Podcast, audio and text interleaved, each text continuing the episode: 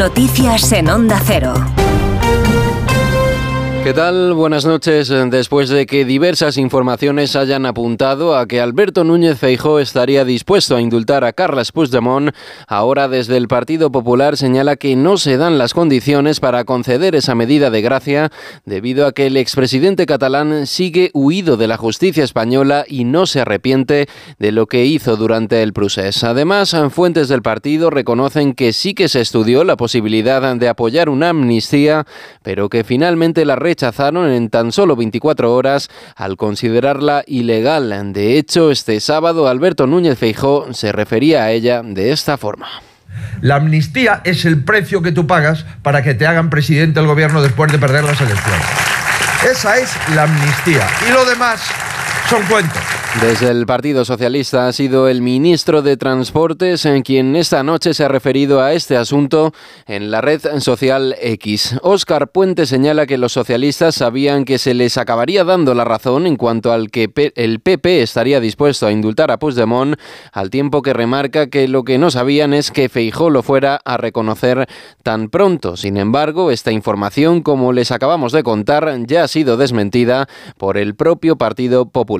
Por su lado, este sábado Pedro Sánchez se encontraba en Vigo haciendo campaña y apoyando al candidato socialista a la Junta de Galicia. Desde allí ha centrado su discurso en reivindicar el voto útil en las elecciones gallegas y para hacer, como viene siendo de costumbre, un nuevo anuncio del Ejecutivo.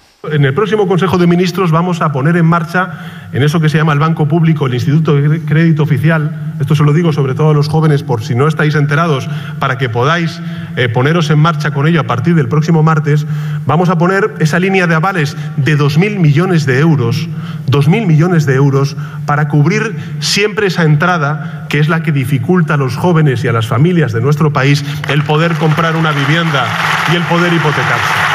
En Crónica Cultural les contamos la 38 edición de los premios Goya que se han celebrado en Valladolid. Esta noche la Sociedad de la Nieve ha rozado la cima del récord de la gala que ostenta hasta ahora mar adentro con 14 Goyas y que se ha alzado con 12 galardones de las 13 nominaciones que tenía la película de Juan Antonio Bayona. Entre los premios se ha llevado el de Mejor Película y también el de Mejor Dirección. Otro de los largometrajes favoritos de la noche ha sido 20.000 especies de abejas, que se ha llevado tres galardones, el de Mejor Dirección Nobel y Mejor Guión Original, ambos para Estíbaliz Urresola, además del de Mejor Actriz de Reparto para Anne Gavarín.